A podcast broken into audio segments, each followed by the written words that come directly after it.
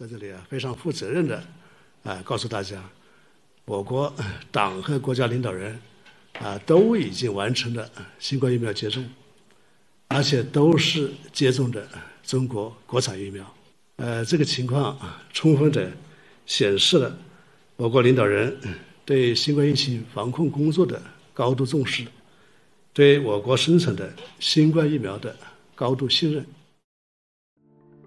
欢迎来到四零四档案馆，在这里，我们一起穿越中国数字高墙。CDT 周报是中国数字时代每周周日发布的原创栏目。我们从网站每周发布的内容里面精心挑选出一些重要文章加以整合，分为荐读、关注、要闻、言论、奇闻等几个类别，方便读者了解过去一周中国数字时代重点关注的内容。如果大家希望了解更多本期节目中提到的新闻事件及相关文章，欢迎点击节目简介中的链接，在中国数字时代网站阅读全文。七月十七日至二十四日，本周三，七月二十日是郑州洪灾一周年祭。一年前的这一天，河南全省遭暴雨侵袭，省会城市郑州在短时间内降雨突破极值，耗资五百多亿打造的海绵城市排水系统未能经受考验，全市形成严重的积水内涝。地铁五号线也被洪水淹没，大量乘客受困，最终造成十四人死亡、五人受伤的惨剧。整个灾情期间，郑州当局美化灾难、阻挠报道、审查言论、瞒报灾情，导致了严重的次生灾害。直至二零二二年一月，官方才公布了郑州因灾死亡失踪三百八十人，其中瞒报一百三十九人，但这一数字仍饱受争议。民间要求公布全部遇难者名单以及树立一座“七二零”纪念碑的诉求未得到回应。在一周年纪念日当天，网民线上和线下的纪念活动均遭到遏制。微博将话题“河南郑州七二零特大暴雨一周年”以及相关图片屏蔽。郑州当地一些花店表示接到了不能出售纪念鲜花的命令。有人委托快递小哥将鲜花送到了事故地铁口，却遭到警方的统一清理收缴。有网民感慨：“如此高瞻远瞩，未雨绸缪，只可惜不是在去年。”一场灾难性的指挥事故，百姓付出了惨痛代价，而最终责任基本都归咎于天灾，连批评与纪念的声音都不允许存在。而今年郑州再遇暴雨，街道积水依旧，人们越发意识到，权力机制运作下，郑州洪灾暴露出的荒唐与怪诞，其实才是各种奇葩事件不绝如缕的根源。自洪灾以后，恶意返乡、高速隔离、无访社区、储户红码、银行暴雷、烂尾楼盘，各种坏消息接踵而至。看来，一些系统性的矛盾只能掩盖一时，击鼓传花的模式总有露出底裤的一天。这周，国内出现了新一轮的新冠疫情反弹，清零政策下引发的防疫乱象频生。在广州龙溪中路一小区，上百户业主在酒店隔离期间，社区强行破门进入业主家中进行统一消杀和人员排查，而当地的永平街道办更是执行了七天不做核酸检测、注销业主门禁卡这样的非法措施。在深圳白石洲村出现疫情后，大量听闻消息的民众紧急逃离，官方对外役人员精准付黄码，并下达了谁接待谁负责的命令。在成都。卫健委公布了本轮疫情的流调信息后，网民发现其中多名初筛阳性人员均有公职。此次公布的大量时间地点信息，意外暴露出多姿多彩的体制内生活。一篇深挖此事的文章，在获得了十万加阅读量后遭到删除。北京宣布按照非必要不举办、不承办的原则，禁止全市酒店的婚宴、生日宴、团体宴等聚餐活动。名义上是为了防范疫情传播。但这种不晓民间疾苦的一刀切政策，受到了大量网民的炮轰。有人说这是只准叉叉开会，不许百姓过生日。甘肃兰州则在本周出现了少有人知的严重疫情，始终未能得到足够的媒体曝光。有当地人反映，兰州管控政策严格，购买物资困难，每天的新增病例却只多不少，情况令人忧虑。而在辽宁丹东，一家医院竟然也受疫情影响，效益不好，数月发不出工资。主要原因就是你现在疫情影响比较大，我这很多待遇都没有啊！现在俺们这也属于差额事业单位，你这个职工的公积金都没交，完你包括咱们职工的那个取暖费，可能是应该是说从两千年到现在的职工取暖费都没开。有网友评论称，每一个侧面都有着不同的问题，却共享着相同的加码防疫逻辑：环境消杀、口罩、防护服、核酸、疫苗、健康码、隔离。如今，这一切已变得无比顽固与反科学。七月二十三日，北京突然宣布，现职中共中央和国家领导人已经完成接种新冠疫苗，就是我们在开头听到的声音。这一消息引发了广泛猜测，但同时也遭墙内的全面禁评。早在今年三月，官方宣布疫苗全程接种比例达百分之八十八。网民猜测，现在拖后腿的党和国家领导人完成接种，是疫情即将放开的一个铺垫式信号。那么接下来，所谓的疫苗信心将得到检验，什么时候能开放呢？什么时候能不要核酸呢？如果都不能，那打疫苗干什么呢？一周见读。七月二十日是河南郑州特大暴雨一周年纪念日。然而，有网民在社交平台公开悼念郑州洪灾时遇阻，微信平台将个别发布问责文章的作者封号，微博甚至将话题“河南郑州七二零特大暴雨一周年”以及相关图片屏蔽，严禁人们公开纪念。而线下悼念也同样被禁止。有郑州市民拍到，在七月二十七日当天，郑州地铁五号线沙口路站，地铁口聚集了不少红马甲和身材壮硕的热心市民。及时将市民送来的鲜花收走。请见两篇已经四零四的文章，来自微信公众号“豫广”的《送花记》，以及郑说的《郑州一年记》碎片里的彷徨。CDD 报告会栏目收录和中国言论自由及其他人权问题相关的报告资讯，这些报告的来源多种多样，包括机构调查、学术研究、媒体报道和网民汇集等等。同时，我们也欢迎读者向我们推荐值得关注的报告。今天我们来关注关于中国政府打击人口拐卖严重失职，中共利用互联网做新疆大外宣和七月上旬中国新增五起宗教迫害事件的相关报告。请见本期 CDT 报告会。一周关注。七月十九日，北京市政府发布了最新《北京酒店防控指引》，其中按照非必要不举办、不承办原则，全市酒店不承办婚宴、生日宴、团体宴等聚餐活动的规定引发网民关注。不少人猜测，这条禁令或许与即将到来的二十大有一定关联。随后，事件相关话题被微博等平台全面屏蔽。请见相关文章。近日，五八同城赶集直招发布的报告显示，二零二二年二季度全国整体平均招聘月薪为九千二百八十三元。这条消息在微博引起了网民热议，但最终相关话题经全国平均月薪超九千遭到屏蔽。一则投票结果显示，有百分之八十六的网民自认没有达标。七月二十三日。国家卫健委副主任曾益新在国务院联防联控机制新闻发布会上表示，我国现职党和国家领导人都已完成了新冠疫苗接种，而且接种的都是我国国产疫苗。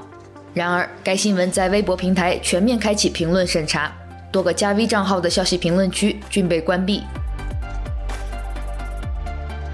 七月二十一日，丹东一医院数月未发工资的消息引发关注。消息一出，瞬间顶上微博热搜。在评论中，多名网友留言称，自己所在的医院也有发不下工资的情况。请见来自医学界智库的文章：医院数月未发工资，拖欠二十多年养老金，仅是疫情的锅。兰州还没封城，只是临时性管控，但已经出现问题了。之前四月份已经封了一个月，这次又是，这样一来很难。有的地方已经基本买不到物资了，身边朋友说附近超市和外卖都关了。请见来自每日风声的文章，没想到甘肃疫情也这样了，以及相关文章。一周惊奇，第一篇是本周在网络上广泛传播、随即遭到四零四的文章，《成都流调信息里轻松精彩的体制内生活》，来自微信公众号小黄和他胡思乱想的脑子。作者说，此轮成都疫情流调信息的特点，便是出现了一些未命名的地点。有趣的是，这些地点正好是政府机关所在地。借着流调信息，也可以窥见一些体制内的生活。公职人员不仅可以准时提前下班，还可以在下班后有闲情逸致去茶楼里消遣，去高级餐厅和奢侈品店进行消费。周末时还可以说走就走，短途旅游。这种生活的确是令人羡慕的。五月十四日下午，黄同学和李同学在清华大学天猫超市留言墙小桌上放了十面彩虹旗。当天，黄同学和李同学即被要求约谈，两位同学都没有同意。随后，两位同学都被各自的辅导员以毕业威胁，具体措辞为“可能影响你的毕业，关系到你是否还能在这个学校待下去”。请见来自公众号“菠萝共和国”的文章，因放置十面彩虹旗，清华大学给予两名学生处分。这篇文章已经被四零四。一周讽刺。本周，中国数字时代将近期流传于网络上的热门图片整理成册，制作了最新一期《图说天朝》合集。话题涉及乳包、香港回归二十五周年、河南村镇银行暴雷、网络审查等等。请见《图说天朝》，我也是十四亿分之一，我的微博怎么没被禁言呢？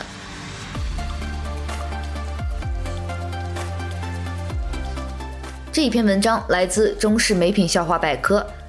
拜登阳了，我要问他十个问题。美国白宫二十一日称，总统拜登当天新冠病毒检测结果呈阳性。事已至此，我要替美国的朋友们质问他几个问题。拜登，你是否落实了核酸检测要求？拜登，出入白宫等重点场所时，你是否出示了健康宝绿码？你的健康宝上是否有弹窗？是弹窗几？你是如何解决的？拜登，你是否非必要不离华盛顿？你在确需离开华盛顿时，是否经过审批，并持四十八小时核酸检测阴性证明？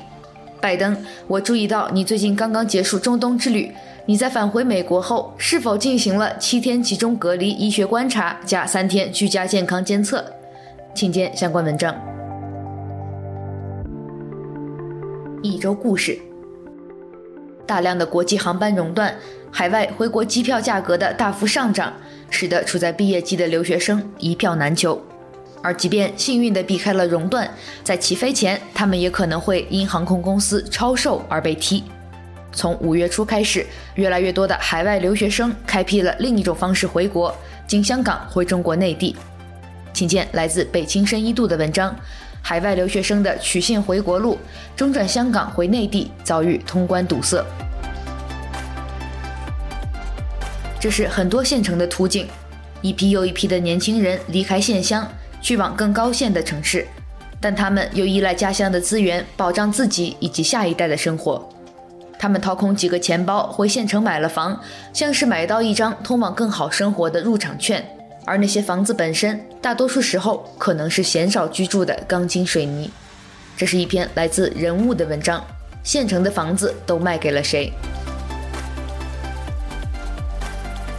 对于大部分女性来说，房子是象征独立与安全的栖息地。有了房，可以逃离不幸的原生家庭，可以摆脱婚嫁的束缚，可以在都市里活得有尊严。但在当下，买房却成了一场可能倾家荡产、尊严尽失的赌博。一些无家可归的女性只能搬进烂尾的水泥房，在恶劣环境中艰难求生。这危机四伏的烂尾小区就是她们唯一的家园。来自微信公众号“女孩别怕”的文章：住进烂尾楼的女人，摸着枕下的刀，我才能安心入睡。以及相关文章。你是他的谁？你为什么要救他？你打算救到什么地步放手？你承担得起这些风险吗？那天，作者不断被问的这些问题，来自医生，来自护士，来自警察。作者五十写下了自己在上海封控期间特殊的一次经历，一整夜陪护了一位素不相识的邻居。今天来自微信公众号三明治的文章风控期间我救下陌生的坠楼女孩二零二二上海此刻。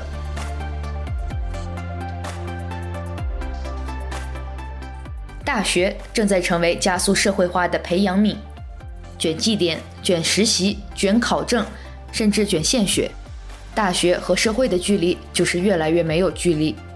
面对努力背景提升得来的累累硕果许可问自己这些是我真正想要的吗？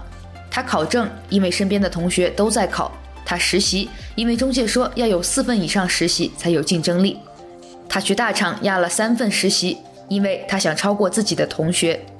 很多时候，他认为这些行为重复且无聊，但看到身边人都在卷，他也必须卷起来。请见来自微信公众号正面连接的文章《卷王之王：我的大学四年》。下面一周分析。第一篇来自微信公众号六神磊磊读金庸，论江湖十年基本盘心态之变迁。作者说，不知从什么时候起，宣扬财务自由的网课忽然没那么好卖了。事实上是。几乎所有提升自己的网课都不大好卖了，人们看待那些成功者的目光也忽然异样起来。基本盘开始不约而同做一件事：找坏人，到处找坏人。为什么找坏人呢？因为大家陷入了一种纠结之中，就是对时代明明充满信心，但是对自己却没啥信心。这不对呀，逻辑不对呀，这中间必须有个坏人，逻辑才能自洽。下一篇来自八点见闻，多人死于热射病的背后，不只是穿不穿防护服的问题。在中国，热射病因其受害者一直是体力劳动者、贫困人群，而长期不为人所知。直到撞上了新冠疫情，极端的高温中，这种病死率比新冠病死率高数百倍的疾病，随着身着防护服的医务工作者的倒下，进入了公众的视野。最后一周视频。七月十九日，香港元朗袭击事件三周年前夕，一群香港独立记者制作了专题记录《七二一未完的案》，总结了过去几年间由民间社会搜集的线索，并采访了几位一直锲而不舍、希望追寻事件真相的当事人。我哋只能够话，诶，做咗要做嘅嘢咯，系。各位立场新闻嘅观众，呢度系元朗西铁站。咁嗰一刻咧就讲紧话啊，真相似乎系最终都会水落石出，但最终究竟系几耐呢？请见 CCTV 七二一未完的案。七月十七日，微博账号硬核科技迷发布了一则视频。据该博主称，这是甘南藏族自治州的牧民们在草原上排队进行核酸检测。长长的队伍里有牧民牵着马，还有牧民带着孩子。在队伍的尽头，十三个身穿防护服的工作人员坐在草地上，用简陋的医疗设施给牧民进行核酸检测。网友评论：命运共同体，一个都不能少。七月十四日，一则由微信视频号 VancyWW 上传的视频在中文互联网上被广泛传播。事件背景是上海市静安区临汾路一千三百二十弄小区，居委会在并未通知家属的情况下，私自上门给九十八岁和九十二岁老人注射新冠疫苗。没过多久，老人身体异常，基础病发作，医生下达了病危通知书。你们上门给我们老人打疫苗，经过我们家属同意了吗？你给我讲呀。你听我讲，老年人他有自己做主的权利。我们九十八岁了，九十八岁躺在床上耳朵聋的老人，怎么跟你们确认能打疫苗这件事情？你们都没有对我们表示过道歉。我不道歉了，跟你打疫苗怎么会跟居民打疫苗道歉？你们出了这个事情，你们不道歉。以上就是本周 CDT 周报的内容。如果大家希望了解更多本期节目中提到的新闻事件及相关文章，欢迎点击节目简介中的链接，在中国数字时代网站阅读全文。中国数字时代 CDT 致力于记录和传播中文互联网上被审查的信息，以及人们与审查对抗的努力。欢迎大家通过电报 Telegram 平台向我们投稿，投稿地址请见本期节目的文字简介。阅读更多内容，请访问我们的网站 cdt.media。